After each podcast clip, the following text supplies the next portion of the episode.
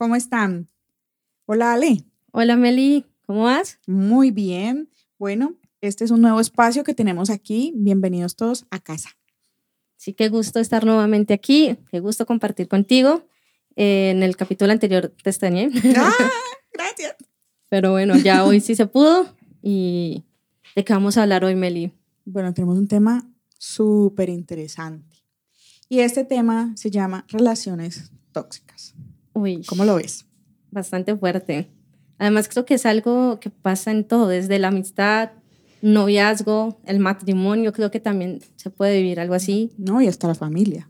Sí, Realmente una relación tóxica es todo aquello que desplaza a Dios de nuestra vida. sí, eso es cierto, porque es que volvemos como nuestro ídolo a la persona y nos olvidamos por completo de Dios. O sea, Exacto. ¿qué tenaz eso? ¿Has vivido alguna? Uy, sí. Yo creo que todos hemos vivido muchas, eh, sobre todo cuando estamos tratando de encontrar nuestra identidad, que es en parte como de la adolescencia. De ahí en Sí. la que queremos es como imitar al otro, que nos gusta cómo se viste esa o cómo habla. Entonces sí, creo que para tener unas amistades como muy fuertes, también nosotros tenemos que tener nuestra identidad muy afianzada, saber quiénes somos y, y quiénes somos en Cristo Jesús sobre todo, ¿no? Sí, es que a veces cuando queremos como encajar, entonces empezamos como a copiar el estilo de la otra persona, hasta hablar como ellos y todo solamente por ser parte de un grupo. Entonces, sin darnos cuenta, empezamos a, vol- a volver esa relación algo, ¿cómo decirlo?, Una rara. dependencia. Sí, sí, eso es verdad. Y bueno, eh, hoy no- tampoco estamos solas. La vez pasada estuvimos con un súper invitado que fue el pastor Luis Herrera, Ajá. pero hoy tenemos a dos personas. ¿Te imaginas quiénes son? Oh, sí, me encantan. Estas, y les vamos a dar la bienvenida a dos amigos de esta casa, Sí, que son bueno, Anita y Gensi. bienvenidos. ¿Cómo están? Hola, muchas gracias por la invitación. Hola a todos. ¿Qué dice H? Feliz de estar aquí. Sí, contento a la expectativa a ver qué, en qué puede terminar esta conversación. Qué bueno, sí, la idea es esa, que conversemos, charlemos un rato y la pasemos bien. Como decían ahora, ojalá estas conversaciones seguirán más. Sí, deberían de darse más seguido. Siempre es bueno conversar con buenos amigos y, y nada, conocer también un poco qué piensan ellos sobre este tema. Y el cafecito. Por favor. El, El cafecito, café. por supuesto. Sí, Bueno, no, el, el tema está bastante complejo. Creo que es un tema que nos concierne desde la infancia. Recuerdo hasta mi prima algún momento, cuando estábamos pequeñas, eh, imitaba todo lo que yo tenía, los vestidos, el peinado, las muñecas, todas las Barbies que yo compraba las pedía a ella. Y hubo un momento que entré en desesperación y siempre he tenido esa carga toda mi vida. La amo con el corazón a mi prima, pero tengo esa carga de que una vez me volteé y le grité y le dije que, que me dejara tranquila, que ella no tenía que ser como yo y que fuera pues una, una persona independiente. Ella es menor que yo, aproximadamente tres años. Y fue una carga que llevé mucho tiempo. De hecho, después tuve que pedir perdón al Señor sobre eso porque siempre mm, me acongojó haberla gritado de esa manera. Pero ayudó a que ella formara su, su carácter, su forma de ser. Creo que esas relaciones tóxicas toda la vida te, te persiguen. Sí, pero sin embargo pienso que no está mal tener referentes. Y nosotros siendo como, o sea, siendo cristianos, teniendo un estilo de vida espiritual, podemos impactar muchas vidas al ser un referente. Y creo que muchos estamos hoy en día en los caminos de Jesús gracias a, que otra persona, otro amigo, quiso impactar y, y nos impactó y quisimos tener una vida como la que él tenía, o no precisamente o exactamente como la que él tenía, pero sí queríamos vivir así. En mi caso, por ejemplo, eh, cuando yo quise meterme de lleno con Dios, veía a mi alrededor vidas que no quería vivir. Por ejemplo, eh, madres solteras, eh, que yo decía, no, no es como lo que quiero. Veía cosas que, que decía, no, no quiero esto para mí, quiero tener una vida diferente, no quiero estrellarme, no quiero tener estos conflictos que uno ve pues en su vida normal o natural. No, y evidentemente yo creo que tenemos eh, los seres humanos que vivir en cierta forma estas relaciones para poder tomar decisiones a conciencia de qué quiero ser y qué no, ¿no?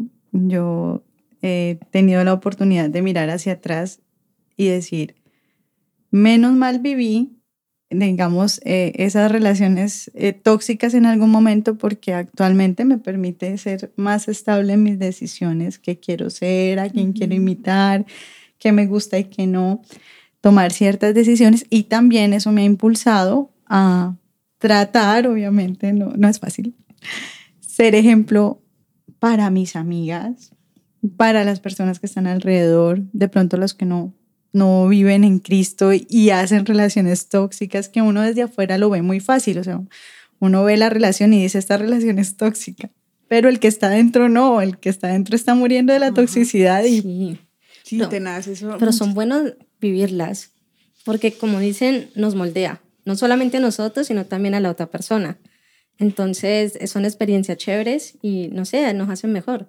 Como tú decías, a veces llegamos a la iglesia también por amigos. Yo llegué aquí a plenitud por un amigo que justo está aquí presente hoy. Oh, me encanta. Y H, ¿cómo llegaste también? Pu- Pues justo también por, por un amigo, un amigo de Gerson al que él le daba clases de, de batería. Entonces él fue el que me invitó en una, en una ocasión que la iglesia proyectó una película. Eh, Entonces ese día pues conocí la iglesia y me fui vinculando ahí poco, poco a poco. Algo pues que yo quería como, como decir respecto a las, a las relaciones tóxicas es que también, o sea, nosotros como cristianos tenemos una responsabilidad mayor en temas de relaciones y de amistad porque, eh, o sea, para nosotros eso tiene un valor, un valor adicional, ¿sí? El tema de las relaciones y, y digamos que pasar por una relación tóxica, como decían ustedes, sí nos forma, forma nuestro carácter, eh, nos hace conscientes, nos, nos, nos enseña, digamos, muchas cosas, pero también es muy importante que nosotros aprendamos a sanar esas relaciones, Mm. ¿sí? Porque de pronto para la gente del común que no tiene a Dios o que no le das ese mismo valor a las relaciones, pues simplemente puede decidir cortar, romper, alejarse, bloquear, etc. Pero nosotros como cristianos tenemos esa responsabilidad de restaurar, ¿sí? De sanar relaciones, de sanar, no solo sanar como nuestras heridas, nuestra parte interna, sino de poder reconciliarnos con las personas, ¿sí? No, no, no solo es- no se trata de bloquear, de, de cerrar y eso, sino bloqueado. que debemos, debemos, tenemos esa responsabilidad de sanar. Sí, es cierto lo que dices. Creo que eso fue algo que aprendí aquí. Porque antes era como que, antes de ser cristiana, me peleaba con alguien o no estábamos de acuerdo y no, o sea, lío y yo que tengo un problema en el que estoy tra- trabajando todavía, soy muy intensa a veces. Medianamente intensa. Sí, sí, creo que mis amigos ya, los que me conocen de hace tiempo, ya se han acostumbrado un poco. Otros, me acuerdo una vez uno me dijo como que no me diga nada. Entonces yo como que, uy. Entonces eh, he aprendido como a sanar ciertas cosas mías y también como, pues como las otras personas, como a perdonar, el perdón express. Es algo que, que aprendí, creo que Ana también me dio clases. Clases sobre perdón express. Sí, entonces es muy chévere todo lo que uno puede aprender aquí de, de sanar, de seguir, de perdonar y creo que ya se va quitando unos pesos de, de encima, como que, ay, no, esa relación con esa persona, no, ya es como que, me acuerdo que una nos dejaron una tarea de, de llamar o escribirle a alguna persona que teníamos que pedirle perdón. Ah, Aquí está la profe que la dejó. Oh, oh. Y, uy, eso fue para mí difícil. Pues estaba en el proceso y yo, a ver, ¿cómo le pido yo perdón a alguien? Entonces, yo llamaba, yo, eh, eh, pues a ver, eh, yo llamo, eh, ¿para qué? ¿Para qué te llamo? Pues llamo a pedirte perdón. y eran como que, ¿qué? Yo me imagino toda cacofónica. sí, horrible. Y era, pero perdón de qué? Y yo, no, pues es que te acuerdas de tal cosa. Y mi amigo era como que, ay, Ale, pero eso ya hace tiempo, yo también lo embarré. Y yo, no, pero igual nunca te dije perdón, entonces sanemos. Y eso ha sido bueno porque nuestra amistad ha podido seguir, y no solo con él, sino también con conocidos, porque creo que con los conocidos y todo también hay que aplicarlo. Sí, total. Y así vamos sanando ese tipo de relaciones que, que se vuelven así, que te consumen o te dejan algo pendiente. Y además de, de perdonar al otro, también perdonarnos a nosotros mismos. Eh, yo también la embarré en una amistad, pero hasta el fondo. Y le hice daño a, un, a una persona que yo realmente quería. O sea, no fue algo premeditado, que yo dije, eh, a esta le voy a hacer tal cosa. No. pero le hice mucho daño sin querer. Y obviamente esto hubo una ruptura, me dolió un montón. No estuve en esa clase con Ana, pero un día Dios me dio una palabra acerca del amor y que uno debe decírselo a alguien cuando realmente lo quiere y que ya estamos como grandecitos para expresar lo que uno realmente siente. Entonces yo le escribí un correo, pero el enunciado era decía, yo le decía, o sea, yo de verdad te quiero. Y, y te pido perdón. Y ella me respondió, super nice, yo te perdono, eh, no me gusta tener rencores en mi corazón, pero pues ya no podemos seguir siendo amigas. Oh, por Dios, eso fue látigo para mí siempre, siempre.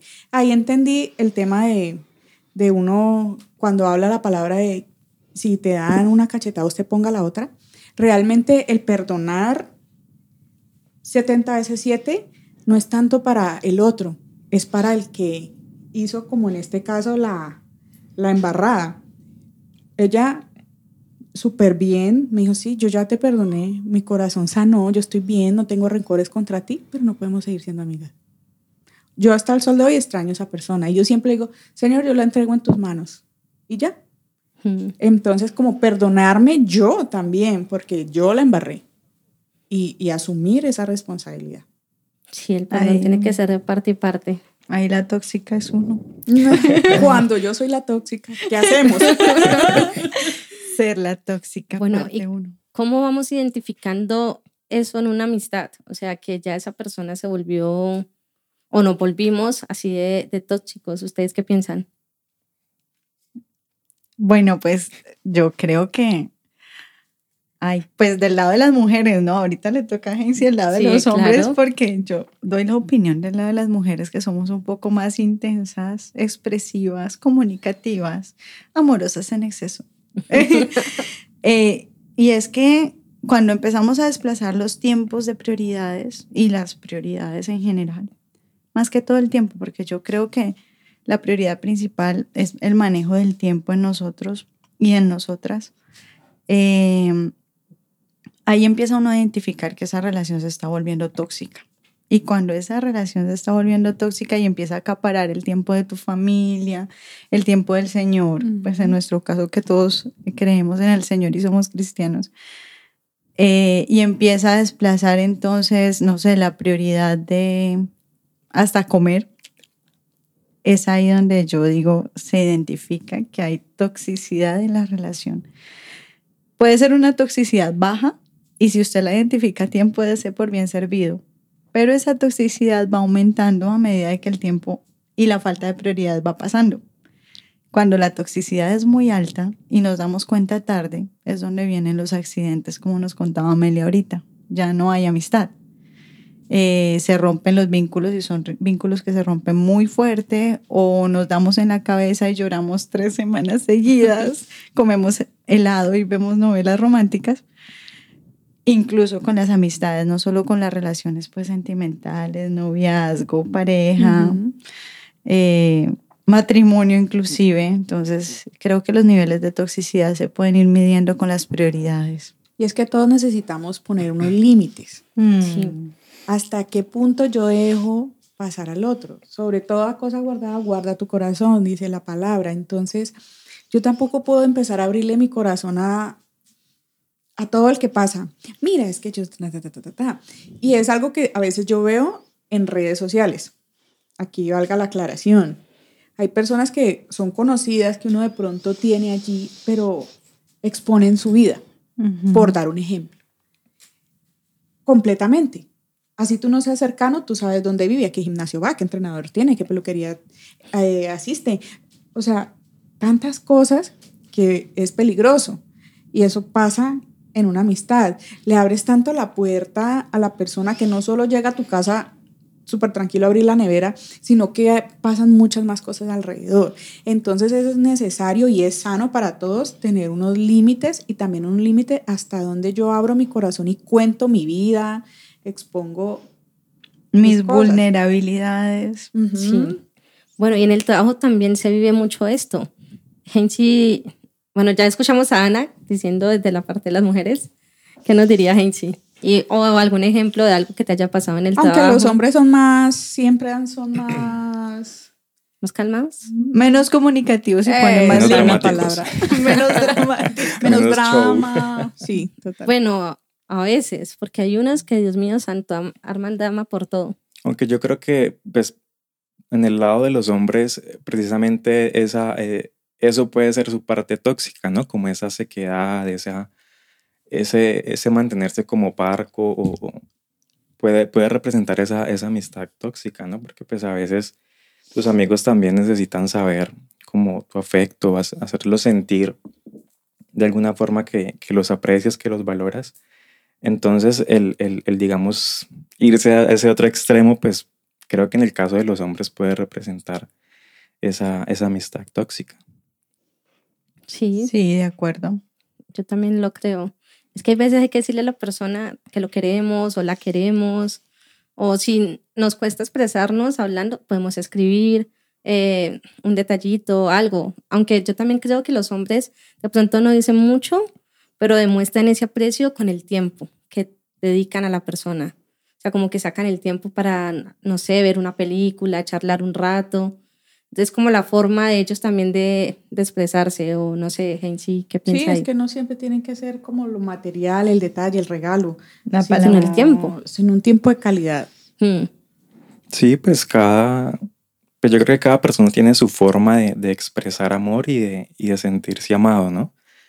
Eh, creo yo que, pues por lo menos en mi caso, es más tiempo de calidad, es como la forma que, que yo utilizo, pues, para, para, para expresar amor eh, a, mis amigos y mis relaciones, ¿no? Porque pues no soy como muy del detalle, cosas así, pero, pero es más, mi caso es tiempo de calidad.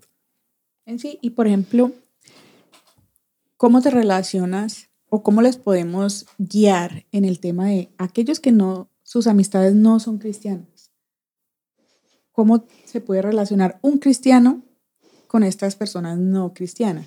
Porque eh, viene al caso, digamos, Vemos en, la palabra también que dice Dios no es amigo del diablo. Y claro, es lo que dice la palabra. Sin embargo, también nosotros somos llamados a hacer luz en medio de esas tinieblas y somos esas personas que pueden atraer a Jesús. Eh, siempre he pensado que siendo cristianos no podemos tampoco como tener un sesgo de, ay, no, no me junto contigo, porque eh, sos inconverso, porque haces otras cosas. Hay cosas que uno no comparte. Digamos, creencias, reuniones, situaciones que uno no comparte, pero también no puedo ser enemistad con los demás, porque entonces, ¿cómo se haría en tu caso ese manejo? ¿Cómo lo podemos manejar? Pues personalmente yo lo veo es o sea, yo no, yo no, los, no hago como esa división o esa separación entre los cristianos y los no cristianos.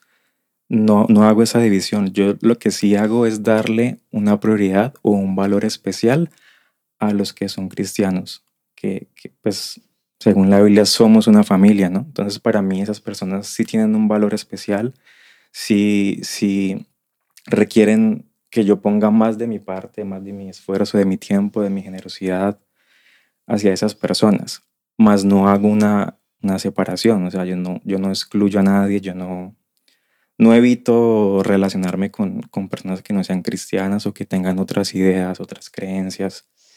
Yo lo que hago es ser lo más auténtico posible en cualquier entorno en que yo me encuentre, ya sea académico, laboral, en la iglesia o en cualquiera, es ser lo más auténtico, ser yo. O sea, no, no, no ir a crear divisiones con mis ideas.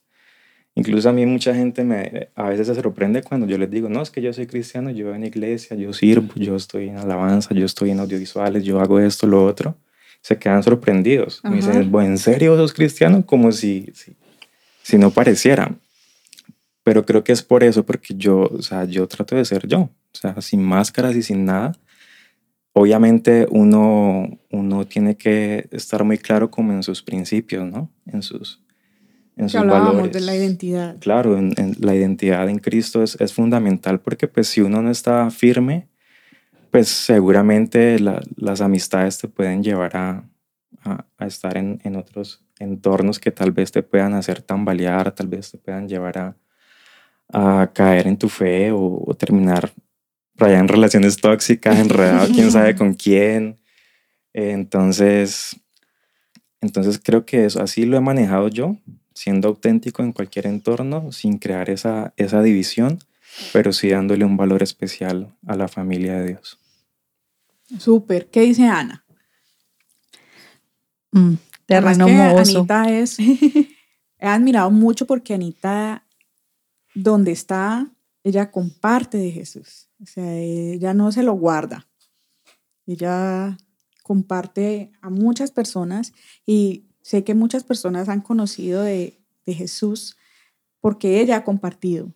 Entonces, ella tiene ahí un, un, don especial para, para acercarse a las personas y compartir de ese amor de Jesús. Bueno, no, Meli, yo creo que es un terreno muy delicado. Sin embargo, sí, yo no puedo evitarlo. No puedo evitar. no puedo evitar. No puedo. Es como un fuego que me quema. es que ustedes le vieran la cara. No, yo no puedo evitarlo. O sea, yo, digamos que directamente y recién conozco a alguien, no llego, ¿cuál? Predicadora a la puerta. Cristo te ama. No. con la Biblia bajo el brazo. Eh, no, no es, no es como esa proporción como tan directa, pero cuando hay alguien en mi vida, llámese ambiente de trabajo, llámese amistades de la universidad, del colegio, pues valga aclarar que ya no estoy en ninguno de los dos ambientes, ¿no? Pero cuando hay alguien en mi vida que vuelve o que está o que me encuentro, lo que trato primero de transmitir es amor, presencia del Espíritu Santo, que brilla Cristo, como dicen por ahí. Eso es lo primero. Lo primero es como transmitirles todo el amor posible para que ellos solitos vean que hay algo distinto. El primer paso, el primer ingrediente es ese. Ya si hay un tiempo más prolongado, no sé, un compartir en una reunión social, eh, no, compartir más profundo con las amigas que uno tiene que no son cristianas, pero que te visitan en casa o, o en, en, nos citamos para algo, eh, no puedo evitar hablar y preguntarles por sus vidas. Y entonces ahí es donde entra el dicho, a papaya partida, papaya comida. Entonces ahí aplico lo que el, eh, la palabra dice es que en la multitud de consejos está la sabiduría, entonces yo creo en los consejos. Entonces empiezo a, entrar con esos consejos, con esa palabra como de confortar, de llevar más allá. Y sí o sí, brilla Cristo. O sea, la persona pregunta, venimos, ¿en qué crees? ¿O sos cristiana? Y yo, es tan evidente. pues sí. Pues sí, pues, pues Entonces, eh, y me sucede mucho, Meli, con diferentes poblaciones. Eh, no sé, eh, personas que se han sentido rechazadas en algún momento por grupos sociales y esa persona me dice, nadie nunca me había tratado así, ni cristiano ni no cristiano, había tenido esa relación conmigo o ese acercamiento o siquiera me había preguntado, ¿me pasa, no me pasa algo? Entonces, cuando yo veo que eso funciona, pues no puedo evitarlo, tengo que seguirlo haciendo. Y, y sí, puedo decir que mm, he logrado que mis amigos, mi familia incluso, conozca al Señor, aunque no se convierta, no sé, de la noche a la mañana, pero al menos sienten que en mí hay algo distinto y soy la que buscan para un consejo, soy la que buscan para una amistad, soy la que buscan para un tiempo de calidad. Entonces ya dejé de ser la tóxica. ya reflejas a Cristo. En la mayoría de las cosas, claro está, porque vamos perfeccionándonos. O sea que, que según lo que dices, eh, en Dios es, es que has encontrado como esa sanación para, para cuando eras tóxica. Yo era tóxica, muy tóxica. Eh, sí, sí, Alejita. La realidad es que todos somos tóxicos, porque todos... Sí, en algún punto sí. En una medida tenemos una fijación con algo, una forma de crianza, todo lo tenemos. O sea, o sea, ustedes ven la, la cara de Heinz que está diciendo que él no. pero, o sea, cuento ahí. Sí, no, él dice que no, pero pues yo diría que todos en algún momento y los casados yo creo que me entenderán, porque cuando uno llega y se casa y es tóxico hasta con la tapa de, de la crema dental y pone el papel higiénico al revés, eso es toxicidad.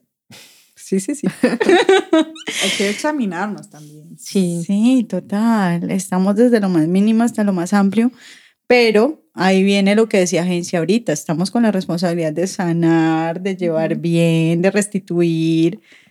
Y el camino que yo he encontrado para eso es Dios. Pues yo me pregunto en, en la situación más peligrosa, ¿y cómo lo haría Cristo?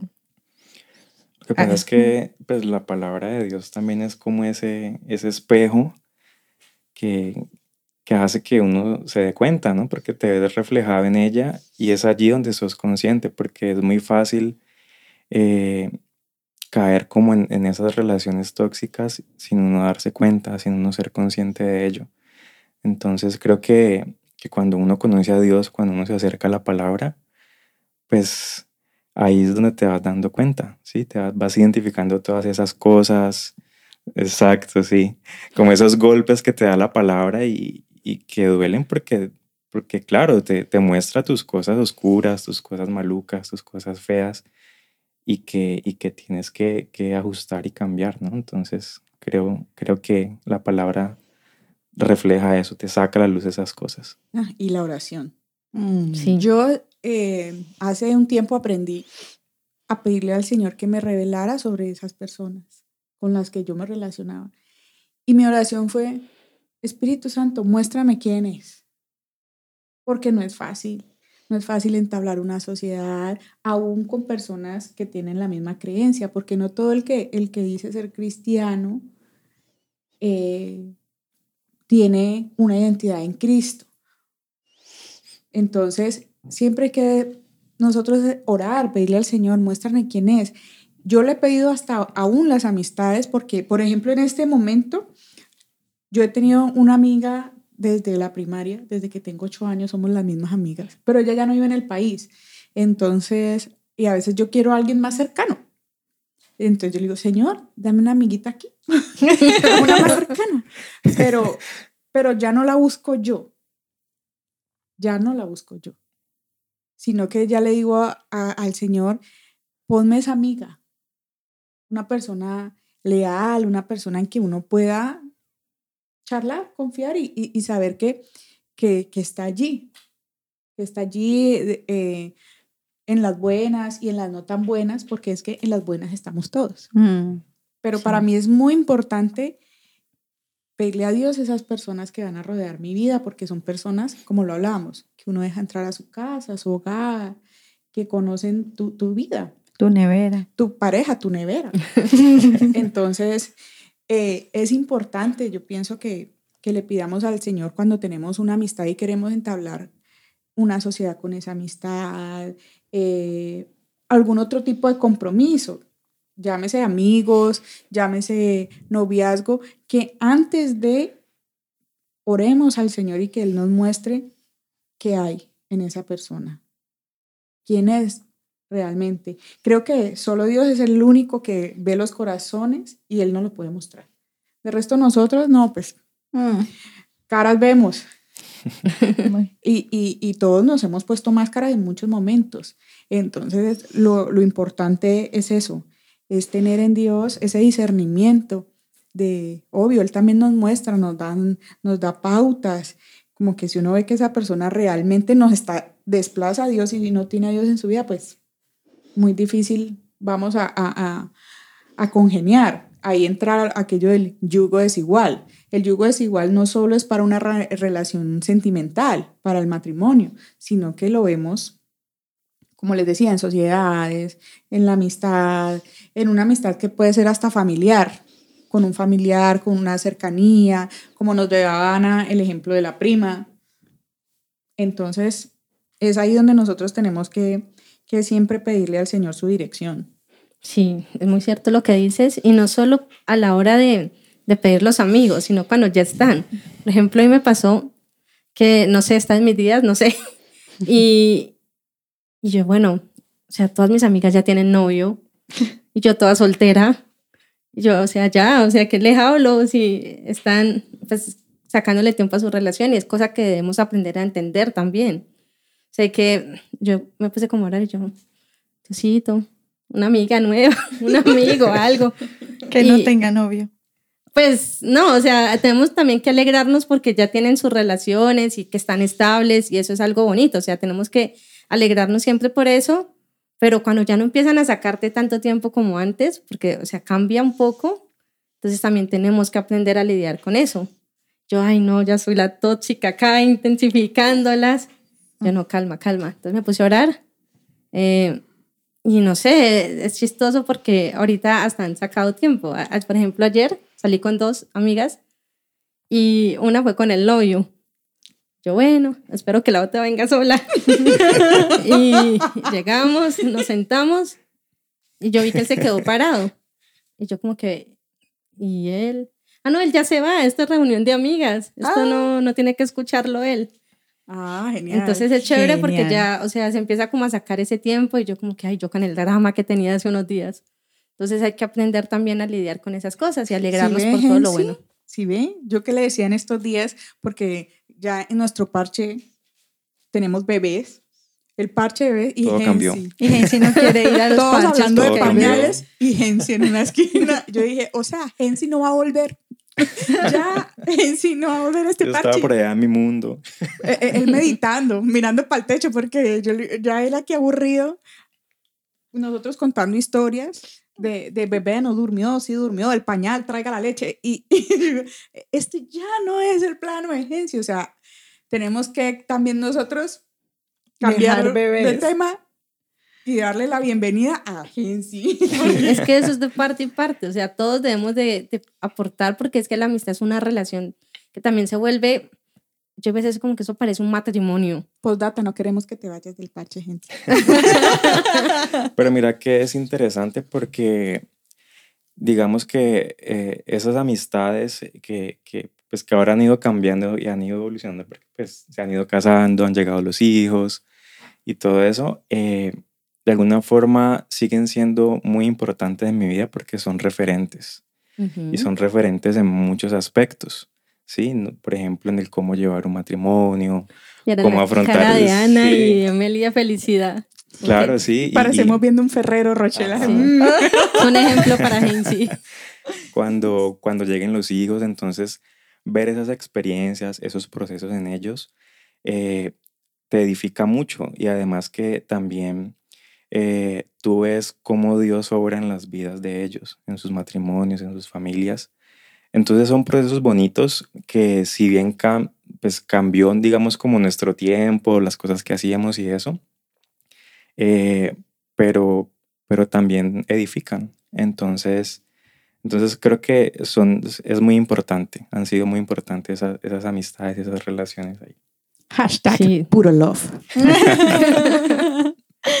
sí, eso es muy chévere lo que dices porque de verdad aprendemos muchas cosas. O sea, nosotros podemos leer la Biblia, pero Dios también pone a las personas para formarnos y enseñarnos. Entonces, cuando vemos esos ejemplos de vida de nuestros amigos, nos inspiran también como en un futuro, bueno, yo también quisiera un matrimonio así o una familia así de bonita. Entonces, es chévere eso. y no sé, ya. ahí lo que tenemos que pensar es como en Jeremías. Dios tiene planes de nosotros, para nosotros, planes de bien y no de mal. Entonces, cuando algunas personas en el camino ya se alejan o no evolucionan con nosotros, pensemos en, en ese futuro que Dios tiene para nosotros, un plan precioso y, una, y, y otras nuevas amistades. Bueno, pero ahí sí es algo... Dios cambió en mi vida muchas amistades y por eso lo digo. Y ahora me dio unas nuevas. Entonces, gracias a Dios por eso.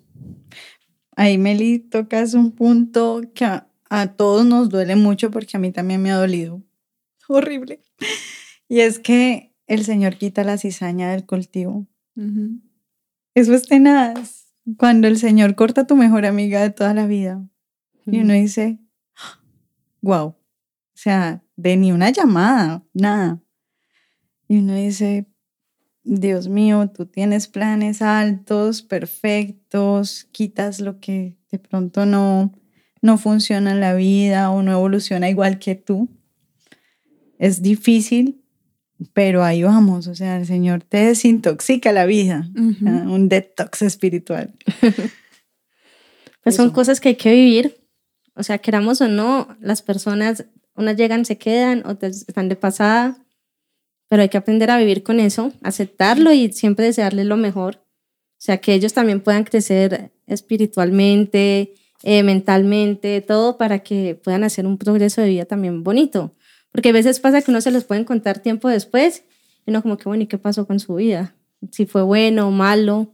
Entonces, hay que aprender a vivir con eso. Yo, por ejemplo, hubo un tiempo donde me distancié de un amigo más de dos años y era yo la cerrada. Yo era la que yo no quiero saber de él en mi vida. Y mi mamá como que, ay, pero él ha sido tu amigo de todo, desde que tenía como 12 añitos. Yo, pero es que no, él la embarró, yo ya no quiero saber. Yo bien terca y cerrada. Y hoy en día, o sea, es, es como si nunca hubiera pasado nada. Eh, creo que los dos aprendimos como a sanar esa parte. Lo único es que yo soy cristiana, él no.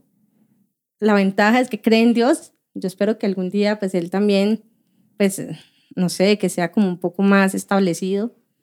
Pero es, es muy chévere porque al menos ya charlamos normal, es como si no pasara nada. Él no critica, no juzga mi creencia, yo tampoco lo critico ni juzgo sus creencias.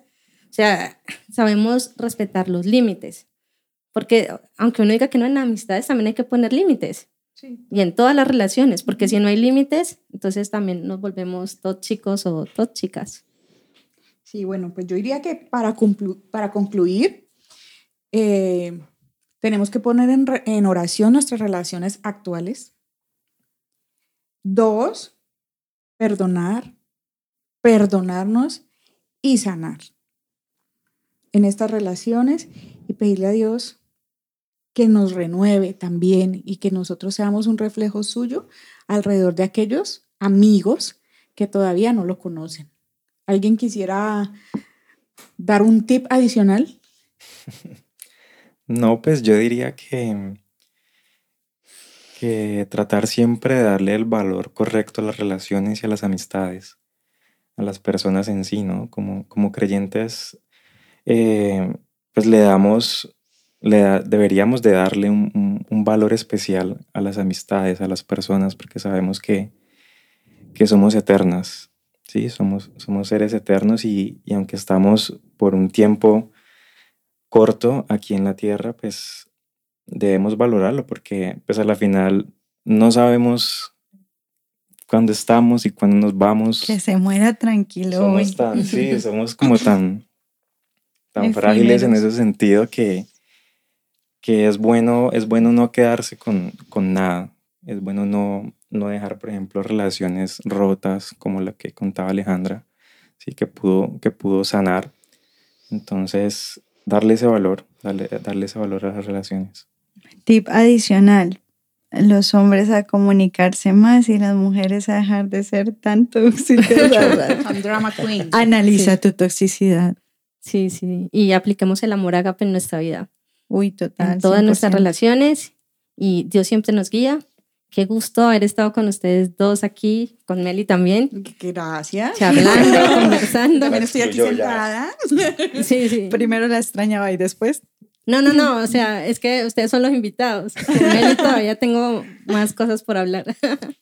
Pero qué gusto, muy chévere todo lo que dijeron. Espero que los que nos estén escuchando hayan tomado notas, que les haya servido de algo lo que se dijo y pues creo que este tiempo fue corto, tal vez haya mucho más para hablar, pero ya nos están diciendo que no más.